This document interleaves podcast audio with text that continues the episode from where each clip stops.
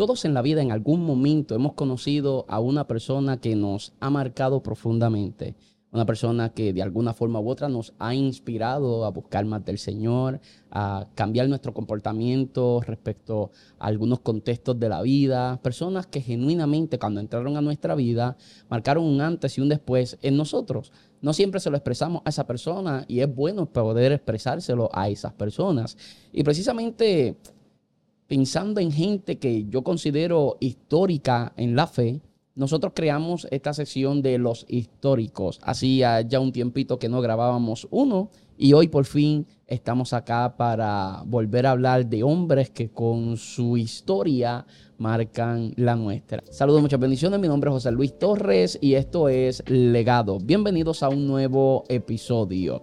Acá estamos nuevamente después, como antes dije, de un tiempito sin grabar uno de los históricos y hoy va a ser un programa sumamente edificante. Créame, créame que este episodio del podcast va a ser muy edificante para nuestras vidas. Pero antes de que prosigamos con el episodio, quiero invitarte a que te suscribas al canal, a que revises el último episodio que hablamos acerca del noviazgo, pero si usted es una persona adulta y está ya casada, igual te puede ser de mucha bendición porque hablamos de fundamentos del noviazgo que nos acompañan hasta el, matrimonio y yo creo que está chévere, está muy bueno, lo grabé con Eleonor, está bastante gracioso, hay algunas partes donde nos reímos bastante, pero es, sumamente edificante, un buen tiempo.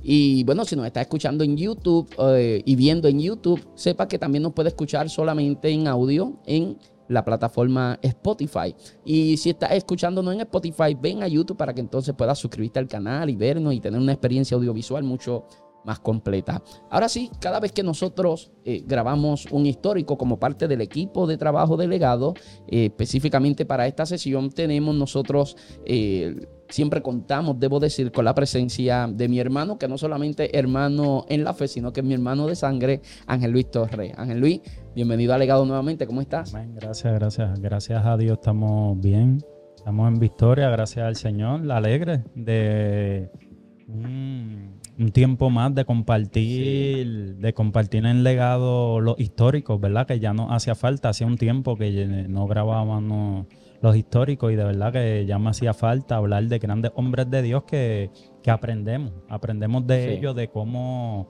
se manejaron en la vida, cómo fueron hombres que impactaron otras almas para Cristo y de verdad que muy interesante y bien educativo y de verdad que muy poderoso. Yo creo que nosotros cuando desarrollamos la capacidad de aprender por cabeza ajena, justamente lo opuesto a, la expresión popular de que nadie aprende por cabeza ajena, cuando hacemos justamente lo contrario, yo creo que eso es algo de sabio. Por eso la Biblia nos muestra no solamente lo bueno de los hombres que Dios escogió, sino que la Biblia nos muestra que Elías era un hombre sujeto a pasiones, nos muestra, no solamente nos muestra un Pedro que camina sobre las aguas, nos presenta un Pedro que también se hunde en las aguas, nos presenta la Biblia a un Pedro que con su sombra Dios sanaba enfermos y se iban los demonios, pero también la Biblia nos enseña a Pedro negando a Jesús aquel día.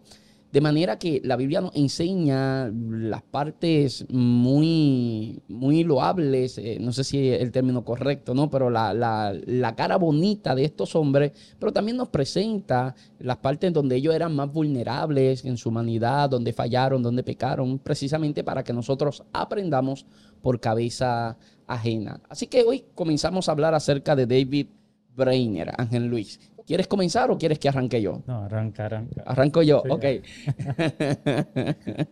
Siempre es más fácil, ¿verdad? Porque uno tiene tiempo para pensar, a ver cuándo entro. Y hacer comentarios y eso. Y hacer comentarios. Ok.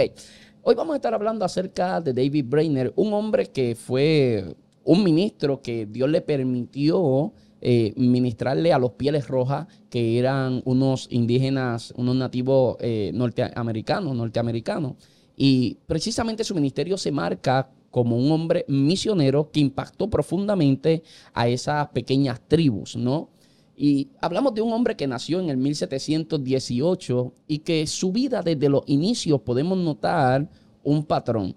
Y es que era un hombre bastante solitario a causa de algunas cosas que sucedieron desde su temprana edad. Él nace en el 1718 y cuando nosotros miramos que ya él tenía nueve años de edad, ya a los nueve años de edad, él pierde a su padre cuando cumple 14 años, o sea, 5 años después, pierde a su madre y termina yéndose a vivir con, con unos tíos.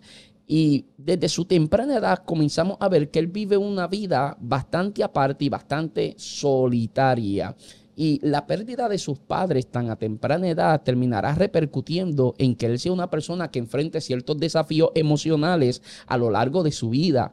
A lo largo de su vida vamos a ver cómo él va a enfrentar unos desafíos emocionales cuya raíz precisamente es la partida prematura de su madre y la partida prematura de su padre.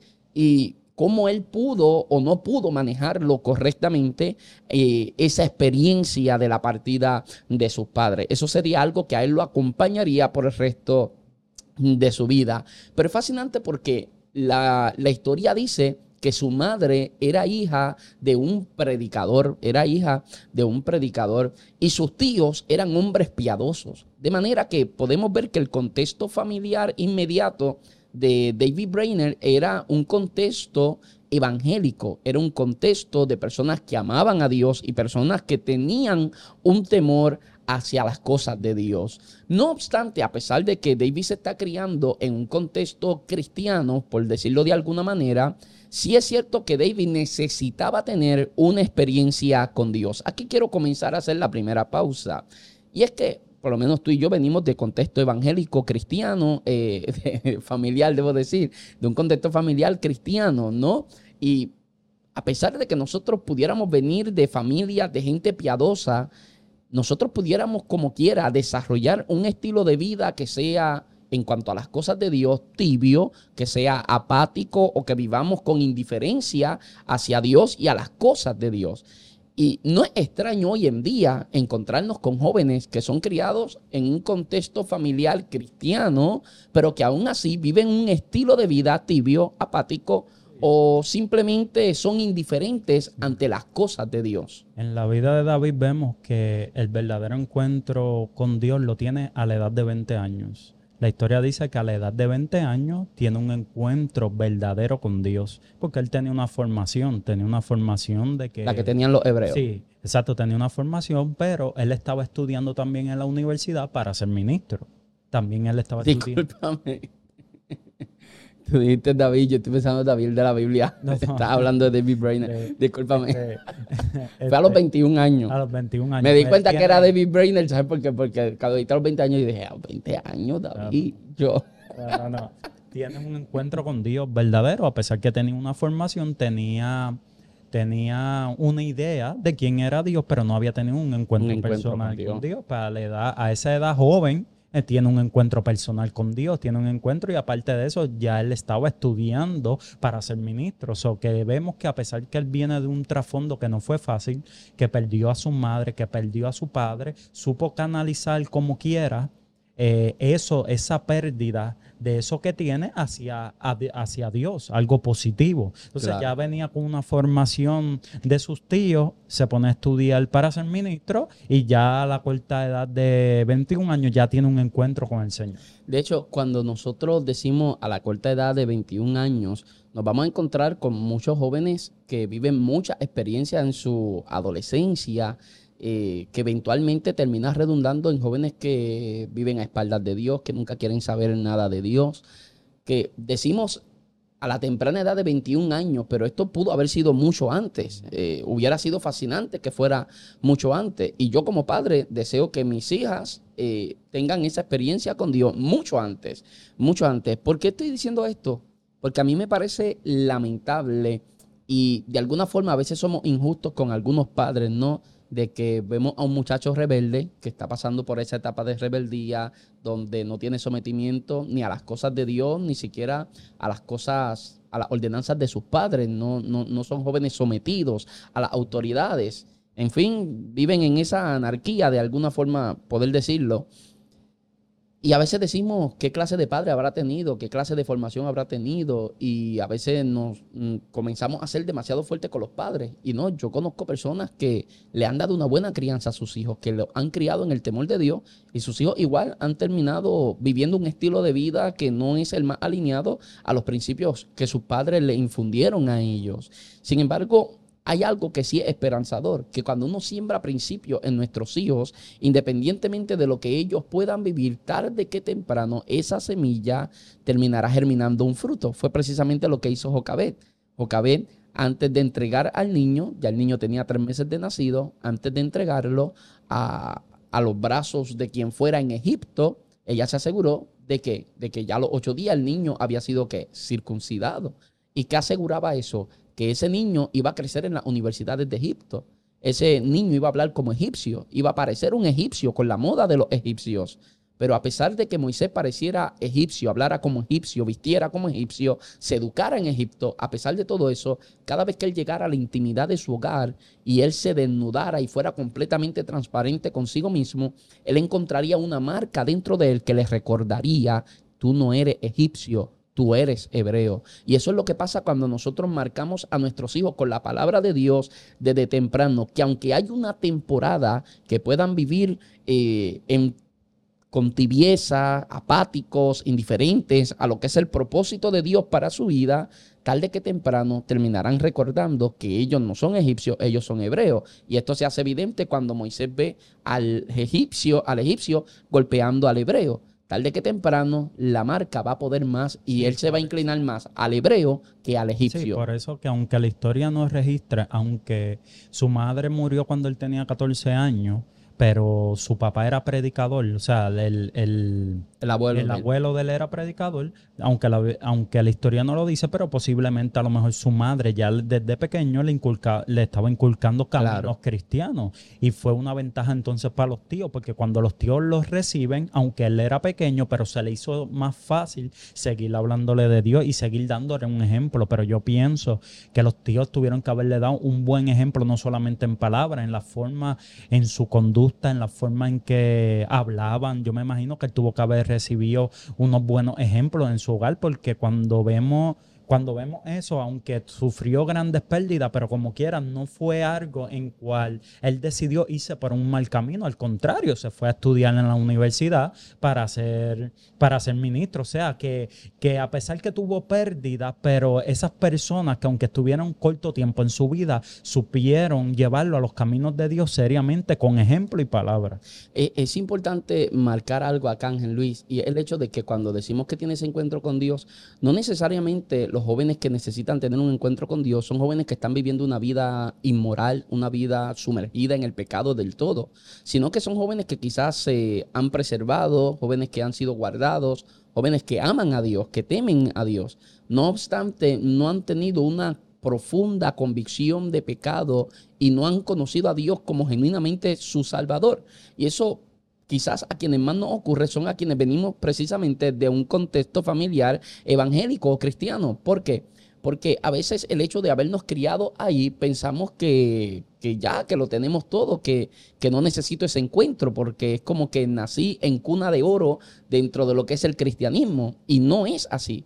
Incluso si yo haya nacido en un altar, me haya criado en un altar, cualquier cosa de esa, igual yo necesito tener un encuentro con Dios como mi Salvador.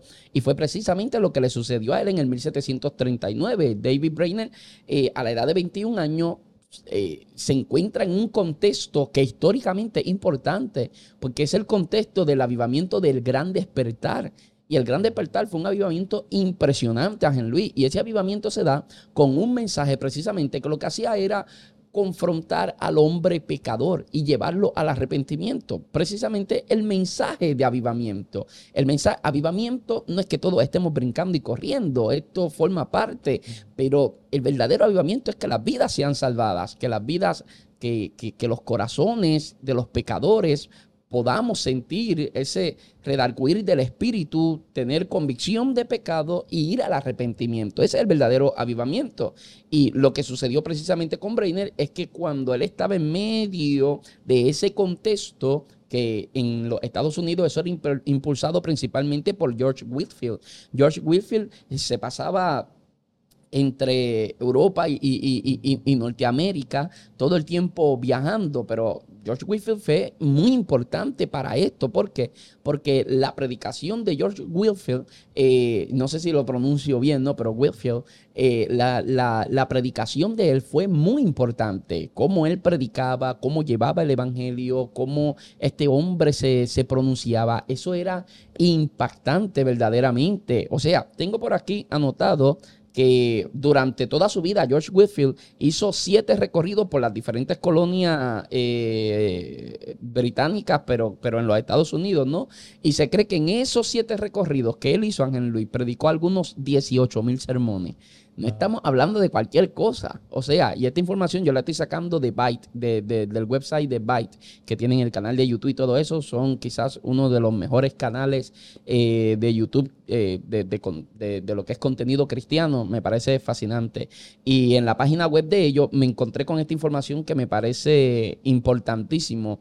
Entonces era difícil ir a alguna colonia británica, los Estados Unidos, en donde no se hubiera escuchado la predicación de George Whitfield. O sea, para que tengamos una idea, Benjamin Franklin eh, a pesar de que nunca se convirtió al cristianismo del todo, eh, fue un hombre que quedó fascinado con la oratoria de George Whitfield, cómo predicaba, el impacto que estaba causando en la sociedad. Benjamin Franklin podía reconocer que el mensaje que estaba predicando George Whitfield era un mensaje que estaba cambiando absolutamente a toda esa población. Entonces, ¿qué pasa? ¿Por qué estoy hablando acerca, acerca de esto? Porque en este contexto de ese mover de arrepentimiento, de ese mover de salvación, es que entonces tiene David Brainer esa experiencia con Dios. ¿Por qué estoy diciendo esto? Porque no era un avivamiento de conciertos, no era un avivamiento en el que él estaba, no era un avivamiento de conciertos, no era un avivamiento de congreso, era un avivamiento de la vida sintiéndose redarguida, convicción de pecado y llevándolo el espíritu al arrepentimiento. Cuando David Brainer choca con este mensaje de salvación, verdaderamente, aunque él había tenido una crianza sana, una crianza alineada a las sagradas escrituras, a pesar de ello, siente esa convicción de pecado, siente un vacío en su corazón y es movido entonces a tener un encuentro genuino con nuestro Salvador Jesucristo. De manera que en ese contexto del gran despertar es que él tiene esta experiencia con Dios. Ahora, cuando nosotros miramos a, David Brainer, dijiste algo muy importante y es que él se va a estudiar para ser ministro. Y, no es que estaba estudiando en cualquier universidad, que estaba en Yale. Y, estamos hablando de una de las mejores universidades de los Estados Unidos. Eh, pero él era un hombre, con un, joven con un temperamento difícil. Él no era muy fácil, que digamos, del todo. Y como él tenía un temperamento fuerte y un celo por las cosas de Dios que quizás estaba un poco desenfrenado, eso lo que le produjo fue muchos problemas en el momento de él estar estudiando. ¿Por qué? Porque lo expulsaron de Yale. ¿Por qué lo expulsaron de Yale? Lo expulsaron porque él se estaba quejando.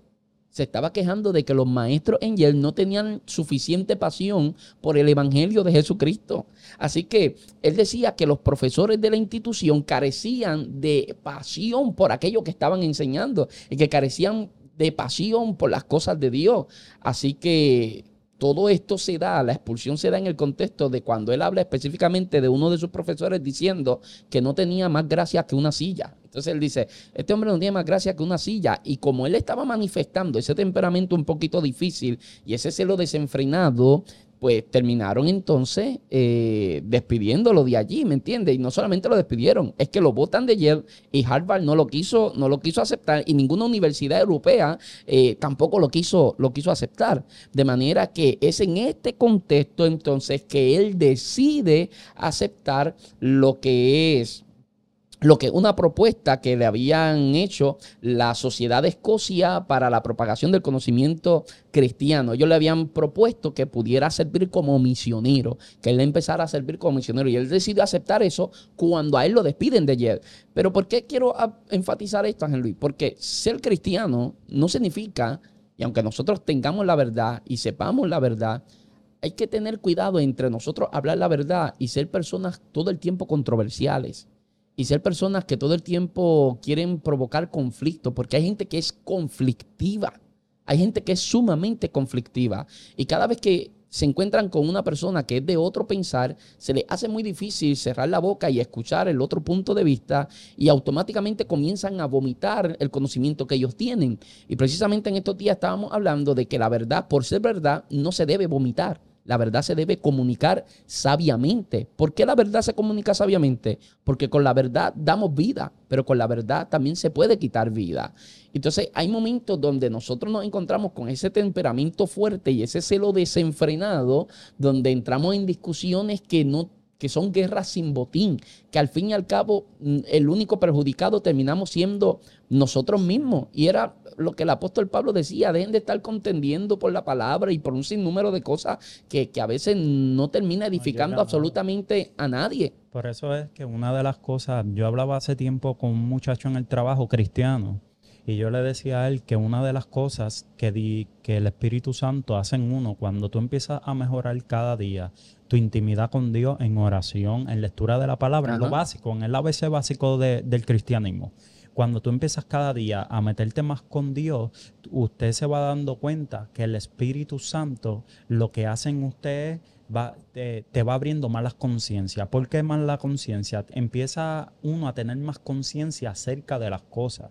Y cuando digo que uno empieza a tener más conciencia de las cosas es cuando las personas te dicen, tú no eres consciente. ¿Qué es ser consciente? Ser consciente es ser vigilante de tus propios pensamientos y actuaciones. Eso es lo que es ser consciente. Que el Espíritu Santo lo que hace en ti es te va, te va poniendo que tú seas más consciente sobre las cosas. ¿Por qué? Porque entonces cuando alguien viene a preguntarte algo acerca de Dios, por ejemplo, usted está en su trabajo, que a mí me ha pasado muchas veces, y viene una persona que sabe que soy cristiano, no porque se lo he dicho, hay algo que se identifica y viene la persona y me dice, tú vas a la iglesia por el comportamiento. Y uno le dice, sí, pero entonces el Espíritu Santo te hace sentir y tú tienes la conciencia cuando la persona te viene a hacer una pregunta del Evangelio y, y, el Espíritu Santo te hace sentir si la pregunta es sincera o simplemente lo que quiere es pelear acerca de un tema que no va a llegar a nada. Claro. Yo he sentido eso, yo he sentido que hay personas que son inconversos, que me hacen preguntas del Evangelio, pero no le doy mucho detalle porque siento en, eh, mi espíritu que no es para, para un fin de, ser edificado la persona. No es una curiosidad genuina. No, sí, exacto. y no es para ser edificado, es simplemente que la persona quiere debatir acerca de un tema que a mí no me va a hacer nada, porque lo que puede es sacarme de mis cabales y el Espíritu Santo hace que yo tenga conciencia de eso. Y entonces hay personas que sí me han preguntado y tengo conciencia y el Espíritu Santo me hace sentir, sí, respóndele. Y empiezo a, mencionarle la Biblia y son receptivos. Pero hay personas que simplemente no quieren ser receptivos, lo que quieren es pelear acerca de un tema, a veces influenciado por el mismo enemigo, para que a veces tú te alteres en el mismo trabajo, tú te alteres, discutes y puedas llegar hasta, hasta, hasta un momento dado que discutas con la persona, no llega a la nada. Y una de las cosas que hace el Espíritu Santo es abrirte la conciencia acerca de ese tipo de cosas, ¿ves? Y uno aprende a identificar más, uno aprende a identificar más las situaciones que a veces hasta en la misma iglesia, en la misma iglesia a veces hay personas que te están diciendo algo de parte de Dios que tú sabes que no es correcto y tú sabes que en verdad no es lo que la persona te está diciendo y a lo mejor te está hablando de parte de Dios, pero tú por, respeto no paras la personalidad. Y tú lo que haces es lo que dice la Biblia, coger lo bueno y desechar lo malo. No le dicen nada a la persona, pero eso, todas las palabras que te dijeron no te hirieron. ¿Me estás entendiendo? Porque el Espíritu Santo te hace ser consciente de eso y tú escoges lo bueno y lo malo lo desechas. Eh, eh, hay preguntas que son preguntas trampa, que era lo que precisamente le hacían a Jesús. Le hacían preguntas trampa, pero Jesús era, era tan astuto como serpiente, aunque manso como paloma. ¿Y qué hacía Jesús? La, respuesta a veces era una pregunta y, respondía una pregunta con otra pregunta. ¿Por qué? Porque Jesús entendía que muchas de esas preguntas eran para ver si encontraban ocasión de hacerle caer de hacerle caer. Eso era todo lo que estaban procurando con Jesús. No obstante, uno tiene que ser lo suficientemente sabio, lo suficientemente maduro para uno discernir y entender cuando una conversación está inclinada, como bien tú dices, para ir a la contienda en vez de ir para la edificación. Porque hay gente que pregunta pensando ya en cómo refutarte lo que todavía tú no has dicho y no porque tienen una curiosidad genuina o un deseo genuino de escucharte hablar acerca del Señor. La Biblia dice bien claro que no le echemos las perlas a los cerdos. ¿Me entiendes? Y vienen pasando en diferentes situaciones. Hay situaciones en el cual a veces las personas te preguntan cosas que tú no, no, no sabes la respuesta o simplemente no la vas a tener. Ningún erudito, ningún judío, nadie la va a tener. Pues, ¿me entiendes? Porque hay personas que me han preguntado en los trabajos, ¿y de dónde salió Dios? ¿De dónde es esto? Sí, pero- ¿De dónde? es? Son preguntas que yo le digo a la persona y le soy sincero. ¿Sabes? No le digo, no, no te preocupes que yo te voy a, a, a No esa sacar dentro de la pregunta". fe. ¿Sabes? que Dios es eterno. Entonces, pero las personas no entienden eso. Las personas que, que nunca han ido a la iglesia, porque hay personas aún en Puerto Rico que nunca han ido ni a la iglesia católica, que no Mm. tienen ni siquiera una enseñanza ni católica, nada. Entonces, lo que tienen es lo que han escuchado de sus padres, lo que han escuchado por la televisión acerca de películas. Eh, nada, esa es la única formación que tienen. Y a veces te preguntan, ¿de dónde existió Dios? Y te hacen preguntas del cual a veces uno como persona no te pongas a buscar la respuesta porque lo que vas es a dañar. Simplemente tú dices, bueno, esto es a través de la fe le das lo que dice la palabra o lo que el Espíritu Santo te dé y hasta ahí. Pero no quieras buscar respuestas que no las hay. Claro. Lo que, ¿sabes qué es lo que pasa? Que la iglesia cometió un gravísimo error cuando, cuando, cuando termina la Edad Media y comienza todo lo que es el renacimiento y en el modernismo. Algo sucede en el modernismo y es que el método científico comienza a abarcarlo todo, ¿no? El raciocinio. Y, y muchos teólogos se metieron dentro de eso para tratar de confirmar la Biblia todo el tiempo desde la ciencia. Y no necesariamente tenemos que estar probando la Biblia desde la ciencia, aunque no necesariamente la ciencia y la Biblia se contradigan. Se contradigan. Eh, entonces, esto es, esto es importante entenderlo, porque en estos días estaba escuchando a un muchacho que se llama este argent- argentino, él, no, no recuerdo ahora mismo cómo se llama su Teología Pop, creo que se llama su programa eh, o su canal de YouTube, y es muy interesante. Y él estaba hablando precisamente acerca de esto, de cómo, de cómo la Biblia no fue escrito desde, desde un pensamiento científico, desde el contexto en el que se desarrolla el pensamiento o el método científico, sino que, que, algo completamente diferente. Y a veces lo que hacemos es devaluarnos eh, y rebajarnos a esos temas. Y lo mejor es poder identificar cuando la conversación no está llegando a nada y simplemente detenerla, ponerle una pausa y avanzar a lo próximo. La cuestión es que él era medio controversial y por eso lo terminan despidiendo a él de, de Yale. Y, ahí es cuando recibe entonces esa, esa propuesta, ¿no? Eh, eh, en noviembre del 1742 de la Sociedad de Escocia para la propagación del conocimiento cristiano, que le propusieron entonces que sirviera como misionero entre las tribus indígenas americanas. Pero había un detalle, que antes de él ir de lleno al campo misionero, él le, le aconsejaron que primero tenía que servir junto al lado de otro misionero que era un poco más, que era más experimentado, ¿no? Y ese misionero se llamaba John Sargent. Y John Sargent eh, era un misionero que le serviría a él como mentor, al menos en esa experiencia primera que él podía tener. Entonces, al lado de John Sargent, él lo que iba a tener era la oportunidad de estudiar la lengua de, de, de alguna de las tribus allí y poder eh, aprender a, a ministrar, a llegarle, a, estar cerca de los nativos. ¿Por qué digo administrar o a llegarle y a estar cerca de los nativos? Porque es lo mismo que nos sucede a nosotros. No es lo mismo ministrar aquí en Puerto Rico que ministrar en una iglesia que es multicultural o ministrar en la otra parte del mundo. El contexto cultural afecta definitivamente la forma en cómo nosotros tenemos que ministrarle a las personas.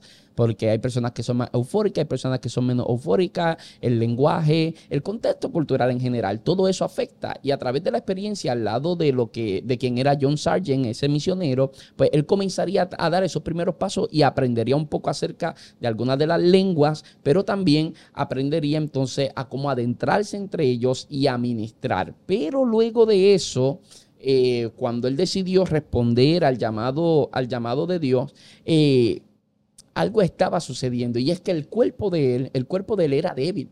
Él era bastante susceptible a, a las enfermedades. Era un hombre que continuamente se enfermaba mucho. Y no sé si alguna vez tú has conocido personas así, que tienen muchas condiciones o que son fáciles de enfermarse.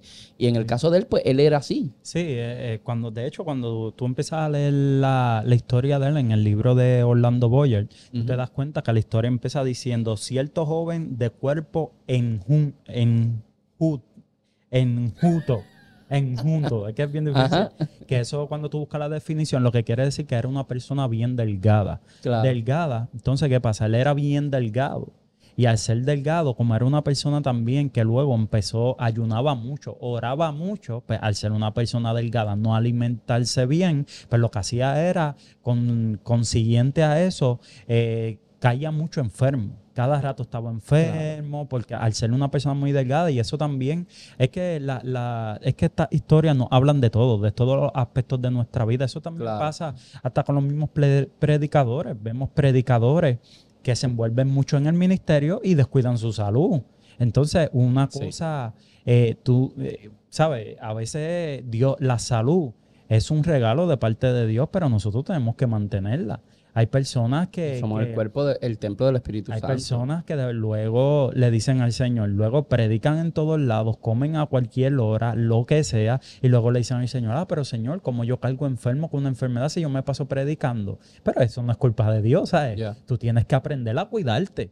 Tú puedes estar en el ministerio, seguro, si Dios te llamó a un ministerio, pero tú tienes que ser, tú tienes que ser buen administrador del tiempo, buen administrador del tiempo y saber administrar cuando tú vas a comer tus comidas, cuando vas a sacar tiempo. Por eso Gigi Ávila, que el Señor lo bendiga, era una persona que, que se encerraba a ayunar y a orar, pero lo hacía todo con, con buena, buena administración del tiempo. Hablaba con su esposa porque tenía hijos y tenía una familia, pero hablaba con su esposa y le decía, tanto tiempo voy a estar orando y voy a hacer esto. Pero toma este cheque que para las cuentas, toma esto, que para acá. Y aún así hubo repercusiones después. Sí, pero ¿qué pasa? Que a veces eh, a él le pasaba eso, era una persona bien delgada, lo que hacía era ayunar, ayunar y no se cuidaba. Eso que dijiste es bien interesante y te voy a decir por qué. Alguna vez, alguna vez yo escuché a un pastor diciendo que salió de una cruzada de milagros y que cuando salió del evento donde se habían sanado muchas personas, él junto con su equipo se sentaron todos así en una mesa y comenzaron todos a comer. Pero estaban comiendo comida fuerte tarde en la noche. Y él dice que, que cuando estaban comiendo, sintió cuando Dios le habló y le dijo, ve, yo los sano y ellos vuelven y se enferman. Le dijo, eh, no es solamente un detalle de que nosotros mismos nos enfermamos, es que muchas veces no alcanzamos a vivir, a maximizar lo que, lo que es el llamado de Dios en nuestra vida, a vivir del todo lo que Dios tenía como propósito para nosotros, simplemente porque nosotros nos acortamos los días de vida a nosotros mismos. Y quizás lo que Dios tenía para nosotros era mucho más grande, pero no fuimos unos buenos mayordomos en ese aspecto de nuestra vida definitivamente él era una persona que tenía varias condiciones, pero sobre todo la condición principal era la tuberculosis, que para ese tiempo la tuberculosis la padecía muchas personas. Era quizás la, una de las principales causas de muerte para esa, para esa época. Eventualmente él, ah, espérate, antes de avanzar, tengo que decir algo. Porque simultáneamente a que él luchaba con, la condición, con las condiciones en su cuerpo, de que era un hombre con un cuerpo frágil, simultáneamente sufría de constantes depresiones. Y no sé si recuerdas que te dije que al principio eh, de su vida él había perdido con nueve años de edad a su padre, a los 14 años de edad a su madre, y todo esto terminaría repercutiendo en él y lo terminaría afectando a él. Pues precisamente fue en esto lo que lo afectó, porque él luchaba con la depresión porque continuamente se sentía solo. Aquí tenemos que hacer una pausa, porque tenemos ciertos eh, contextos evangélicos donde en esos contextos la depresión automáticamente la ven como un demonio. Y yo no dudo de eso, o sea, yo he tenido que trabajar con eso, pero, pero no todo es demonio no todo es demonio. Hay áreas de nuestra alma, hay una parte emocional con la que nosotros tenemos que aprender a trabajar. Hay ciertas cosas en nuestra vida que nosotros tenemos que aprender a sanar. Y no necesariamente tiene que ver con demonio, tiene que ver con un proceso del que nosotros tenemos, con el que nosotros tenemos que trabajar. Áreas de nuestra vida que nosotros tenemos que sanar, puertas que aún tenemos abiertas que tenemos que cerrar. Y puntos ciegos que todavía tenemos, que variables que no hemos considerado en la vida y por eso desde nuestra posición tenemos una percepción que lo que hace afectándonos a nosotros mismos emocionalmente. Y son muchos los pastores que yo he visto que pasan por depresión o que están en una continua depresión. Yo he conocido evangelistas que están depresivos, que pasan por depresión. Y antes me decía esto, yo hubiera pensado, ¿qué está pasando? Eso está mal. No, hombres de Dios pasan por depresión. Tenemos en, eh, eh, en el libro de los reyes a un Elías que estaba depresivo, encerrado en una cueva. Eso era una pequeña depresión que él estaba pasando. Y todos en algún momento hemos pasado por eso, pero él continuamente estaba luchando con depresiones por causa de la soledad. Y nosotros como ministros tenemos que ser lo suficientemente honestos. En ese momento nosotros necesitamos abrir nuestro corazón, hacer catarsis y hacer catarsis frente a las personas correctas. A pesar de ser ministro, tenemos que hacer una pausa en nuestra agenda y ocuparnos de nosotros mismos en ese momento. No es una cuestión de ser egoísta, es una cuestión de que cómo puedo vivir yo ayudando a restaurar la vida de otros cuando todavía yo me estoy hundiendo cada vez más dentro de mí mismo por problemas emocionales con los que todavía no he trabajado, por asuntos del pasado no resueltos dentro de mí. Entonces yo tengo que trabajar con eso. A veces hay que frenar la agenda, a veces tengo que buscar una ayuda, tengo que sentarme a hablar con alguien, pero para eso tengo que vencer el orgullo como ministro tenemos que aplastar ese orgullo y entender, yo también necesito ayuda.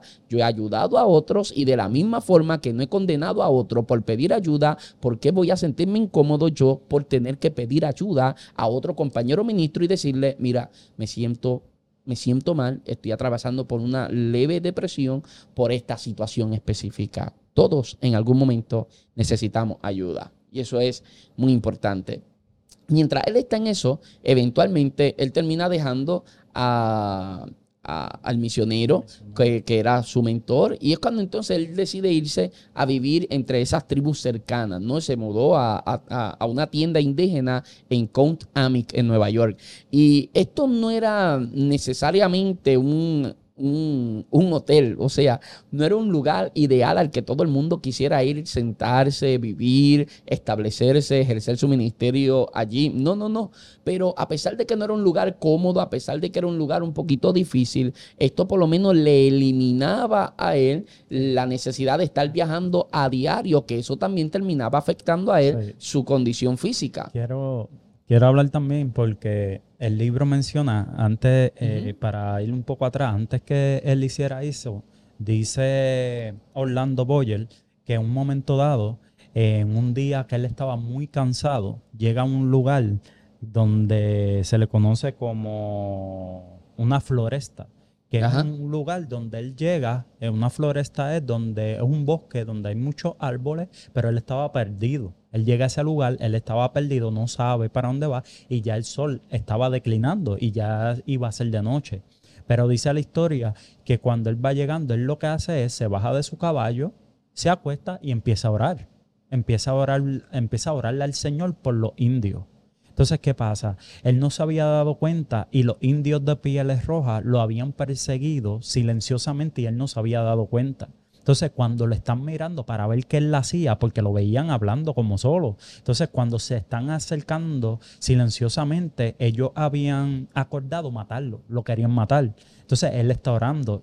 Y cuando ellos habían acordado matarlo, porque ellos decían que los indios, cuando veían las personas blancas de piel pálida, como ellos le llamaban, lo asesinaban porque lo que hacían los blancos era, le daban lo que ellos llamaban aguardiente. Aguardiente, pues, era... Los embriagaban. Los embriagaban y luego los mataban. estaban conquistando su tierra. Sí, les, quitaban las tierras, les quitaban las piedras, los mataban. Eh, bueno, lo hacían de diferentes cosas. Entonces, pues, obviamente, por esta guerra que había, ellos deciden, vamos a matarlo. Pero él no se había dado cuenta de eso. Entonces, cuando ellos están deciden eso, lo están mirando, pero no lo logran asesinar no le hacen nada, lo miran y luego se van.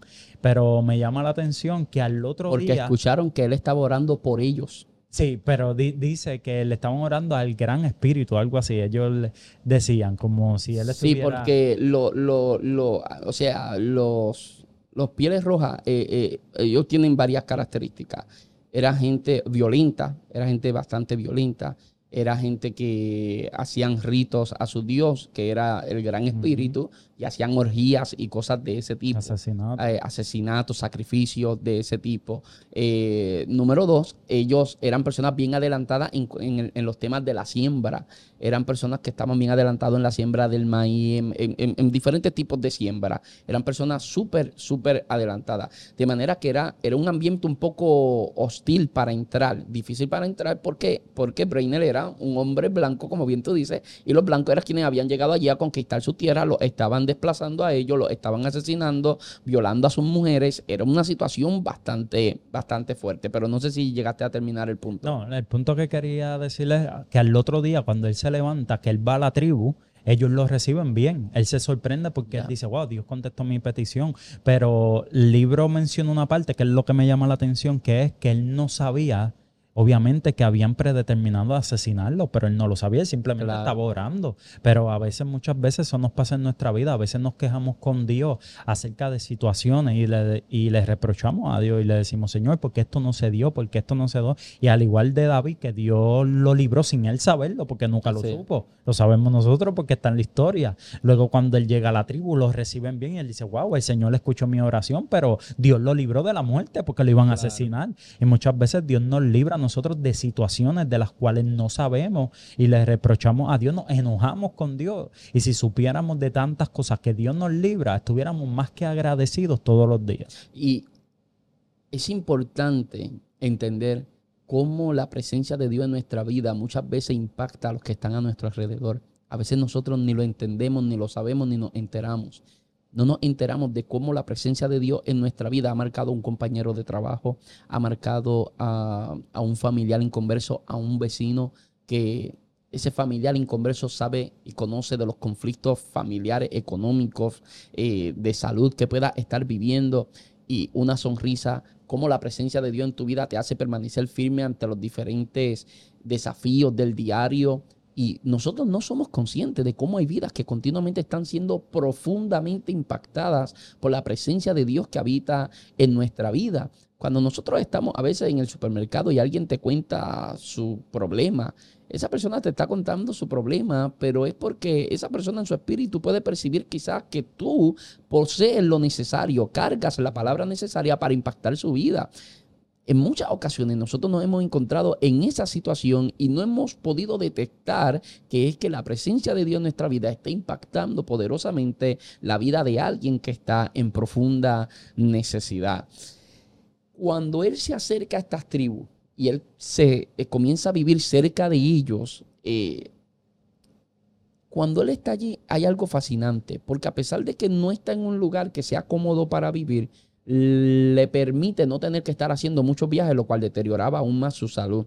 Número dos, le permitió a él vivir mucho más cerca de esas personas que él estaba tratando de evangelizar para conocer mejor su cultura, su modismo, la forma en la que ellos eh, vivían el diario para poder adentrarse poco a poco y podía entonces también de paso aprender el idioma de ellos. ¿Por qué? Porque el idioma que él había aprendido con, con John este, con John Sargent, que había sido el misionero que lo había instruido a él, y mm, cambiaba, habían diferentes tribus con diferentes dialectos, de manera que ahora él tenía que aprender ese nuevo idioma con estas personas. Entonces hay tres cosas que resaltar aquí que David, David Brainer está haciendo sumamente bien. Número uno, él está haciendo las cosas entendiendo cuáles eran sus limitaciones, pero aún así dando el máximo de sí mismo. Número uno, dar lo máximo de mí, pero entendiendo cuáles son mis limitaciones. ¿Por qué?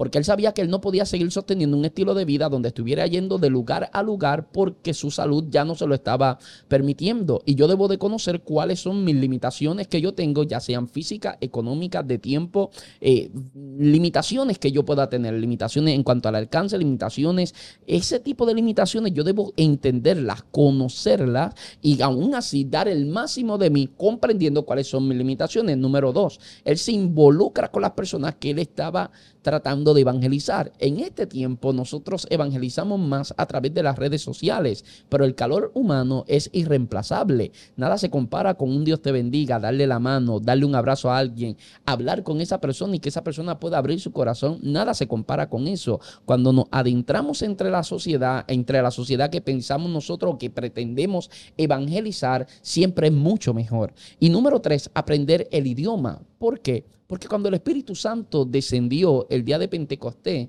el Espíritu Santo le dio a los cristianos que estaban allí la habilidad de hablar en el idioma de los que estaban allí para que los que estaban allí entendieran. Note, no es que el Espíritu Santo le dio a los que estaban allí la habilidad de entender lo que los cristianos estaban diciendo. No, fue al revés, porque Dios siempre va a trabajar con nosotros de manera que nosotros nos comuniquemos en el lenguaje que, que la gente que está a nuestro alrededor puedan entender. Por eso es importante nosotros conocer cuál es el idioma actual. Y aunque la gente me dirá, José Luis, pero es que todos aquí hablamos en español, acá donde vivimos, claro, pero conocer cuál es el idioma, el vocabulario generacional, conocer cuál es ese vocabulario para nosotros poder adentrarnos y hablar en el idioma que la gente puede entender con un vocabulario que sea oportuno para, esa, para ese target que nosotros tenemos identificado.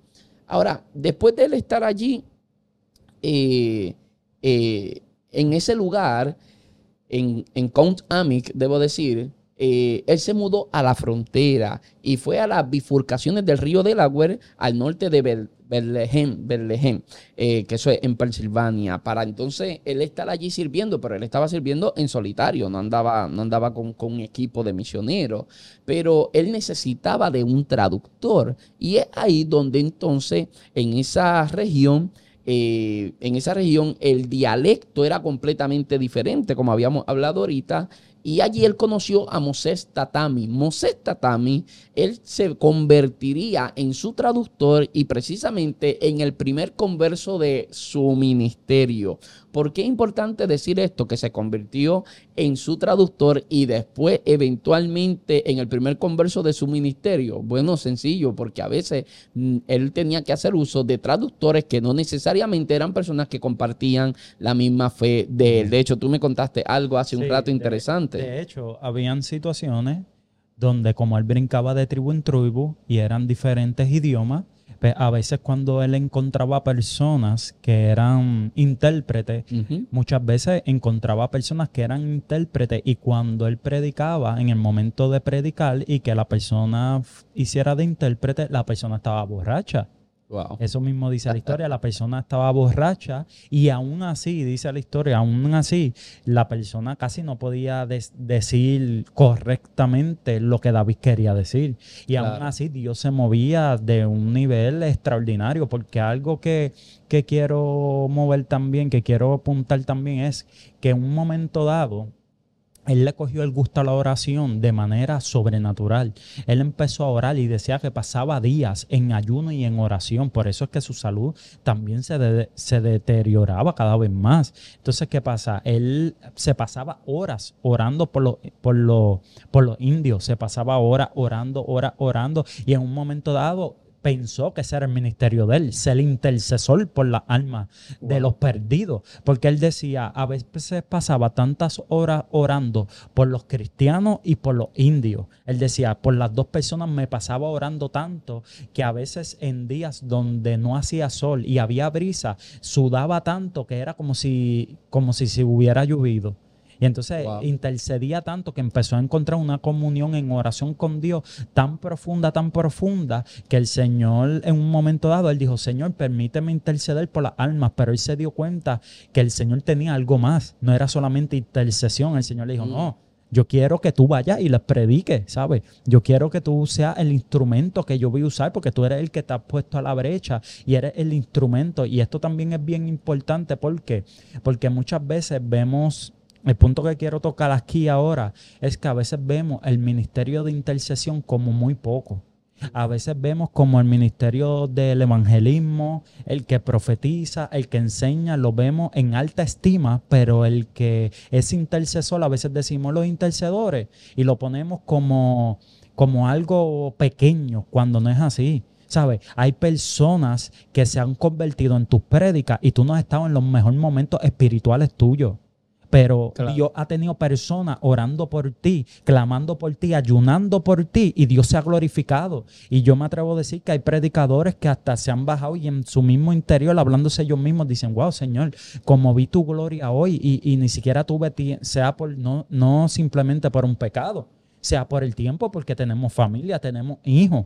Claro. ¿Sabes? Tenemos cosas que hacer. Y a veces hay gente que han dicho, wow, Señor, como tú te glorificaste. Y a lo mejor no he estado en comunión como debería, pero hay personas que están intercediendo por ti y personas que están ayunando y orando. Tú no lo sabes y las personas no te lo dicen, pero las personas están orando. Y a veces hay personas que han tenido unos encuentros tan sobrenaturales con Dios, intercedores, que si habláramos con ellos se nos caería la boca. ¿Por qué? Porque ponemos a veces ese ministerio en poco. Por eso Jesús le dijo a sus discípulos en un momento dado, los discípulos están peleando quién era el mayor de ellos. Y la Biblia dice que iban, iban caminando. Y Jesús dijo, ¿qué habéis estado hablando en el camino? Y la Biblia dice que ellos se, no querían decirle. Pero luego le estaban diciendo, sí, de quién es el mayor, pero algo que me sorprende es que Jesús en ningún momento los reprendió y le dijo, ustedes no deben estar peleando por eso, no. El Señor en ningún momento dijo, ustedes están mal, aquí nadie es mayor que nadie, no. Jesús, eh, eh, al contrario, Jesús dijo, el que quiera ser el mayor de vosotros, tiene que ser el servidor de todo. Y a veces tras bastidores no vemos el que está allá orando y clamando con el ministerio de intercesión, a veces no lo vemos físicamente, pero es el que está rompiendo para que los cielos de bronce se abran, para que los demonios salgan. A veces hay intercedores que están tan conectados con Dios, tan conectados con Dios, que es lo que hace que cuando la iglesia empieza en los cultos, la, eh, la unción de Dios se transforme y son por causa de los intercedores. Y a veces por eso la Biblia dice, mirando a los demás como superiores a ti mismo. ¿Por qué? Porque a veces pensamos que el evangelista, que el pastor, que el apóstol es mayor que los demás. Pero sin embargo, Jesús dijo, ¿tú quieres ser el mayor? No hay problema. En ningún momento el Señor dijo, no, tú estás mal. No, tú quieres ser el mayor. Pues tienes que ser el servidor de todos. Porque ser servidor tiene unas cualidades que no todo el mundo tiene. Primero, tiene que ser humilde. Para tú ser servidor de los demás, tú tienes que dejar de ser tú de tus cosas para servir a otros. Tú tienes que tener humildad primero que nada. Claro, claro. Tienes que, tener, tienes que tener una serie de requisitos que no todo el mundo lo tiene, porque a veces vemos personas con imagen de humildad diciendo, no, la gloria es de Dios, pero en su interior se están llevando la gloria a ellos. Claro. ¿Sabes? Sí, es la típica persona que, que dice, lo que voy a testificar lo testifico para la gloria de Dios, pero cuando está testificando glorifica más su fe que, lo que Dios hizo. Sí, y la realidad es que, que, tú quieres ser el mayor, no hay problema, el Señor nunca los reprendió, pero tú tienes que ser el servidor de todo y no todos sirven para servir. Claro, y es, eh, es interesante porque cuando hablamos de la oración, Adam Clark en su comentario, Adam Clark define la oración como el lenguaje de, la dependencia. Aquellos que piden, que buscan, que llaman, son los dependientes. Y definitivamente la oración es el lenguaje de la dependencia. Y cuando nosotros perdemos la, el hábito de la oración, el ejercicio de la oración, nosotros estamos empezando a vivir en una autosuficiencia o creyéndonos autosuficientes y nosotros comprendemos que todos los que somos llamados en el Señor para servir fuimos llamados por gracia de manera que esto sin Dios no se sostiene. Ahora, para ir a la recta final, Ángel Luis, eh, el fruto del trabajo de él comenzó a darse cuando estaba él allí evangelizando y él está evangelizando en una aldea indígena y entre los nativos se había reunido una jovencita que tenía 20 años. Ella era la hija, la hija de uno de los jefes de, de la tribu. De manera que la familia de esa jovencita había sido muy maltratada por, los británicos y, por el hombre blanco allá en los Estados Unidos también. De manera que cuando escuchó a, a David predicar, David Brainer, perdón, me estaba buscando el, apellido y que se me va el apellido, David Brainer, predicar, el Espíritu Santo comenzó a moverse de una manera tan, tan tremenda que ella termina llegando a la fe en Cristo Jesús. Y la conversión de ella, y la conversión de ella a través de la predicación de David Brainer fue lo que marcó un punto de inflexión en el ministerio de David Brainer. ¿Por qué? Porque a través de ella, en cuestión de días, se comenzó a haber un cambio en toda la aldea, pues todos los de la aldea comenzaron a mostrarse interesados por lo que era el mensaje del Evangelio, de manera que comenzó a haber un despertar entre los nativos y estaban sumamente deseosos de conocer mucho más del Señor. Así que a veces nosotros no entendemos que lo que Dios va a hacer a veces depende de una sola cosa. No, o discúlpame, a veces hay una pieza clave, debo decir. A veces nosotros estamos pensando cómo alcanzamos a miles, cómo alcanzamos a millones, cómo puedo, cómo puedo eh, alcanzarlo a todos. Y a veces el Señor dice, hay uno que si lo alcanzas a él, terminarás alcanzándolo a todos. Es como dice John Maxwell. John Maxwell que dice que liderazgo es influencia, pero yo como líder no puedo llegar a influenciarlo a todos. Sin embargo, quizás tú estás dentro de mi grupo y yo no logro ser una influencia para ti, pero el hermano fulano de tal es una influencia para ti, pues yo tengo que, que, procurar ser una influencia para fulano de tal para indirectamente comenzar a influenciarte a ti y ejercer mi liderazgo sobre tu vida. De manera que eso era lo que, lo que una de las cosas que enseña eh, John Maxwell, obviamente lo estoy tirando acá un poco parafraseado y no le hago justicia a, a lo poderoso que es esa enseñanza, pero más o menos fue lo que pasó aquí.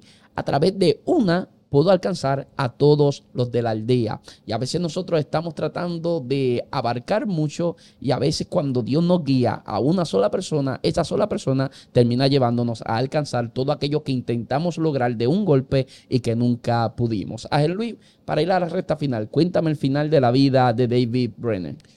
Dice, para ir a la recta final de la vida de David, Dice que a la edad, como ya él tenía, como hemos hablado, él tenía tuberculosis, ya esos años tan joven que estuvo, que Dios le dio la oportunidad de predicarle a las tribus de las miles de personas que se convirtieron, porque fueron miles, de personas que Dios lo utilizó para que se convirtieran. Eh, a la edad de 29 años, ya queda postrado, queda enfermo a la edad de 29 años por la causa de la enfermedad de la tuberculosis. Llega a casa de, un, hombre extranjero, llega a ese lugar y el hombre le, permite quedarse en ese lugar. Eh, interesante porque él tenía una novia. Él tenía una novia de la cual nunca se llegó a casar. ¿Por qué? Porque cuando él sabía que él iba a morir. ¿Por qué lo digo? Porque dice la historia que al cabo de, la, edad, cuando él tenía alrededor de 27 años, él, él se quería casar, pero él se dio cuenta que él no iba, él no iba a vivir mucho que lo que le quedaban era como prácticamente dos años de vida.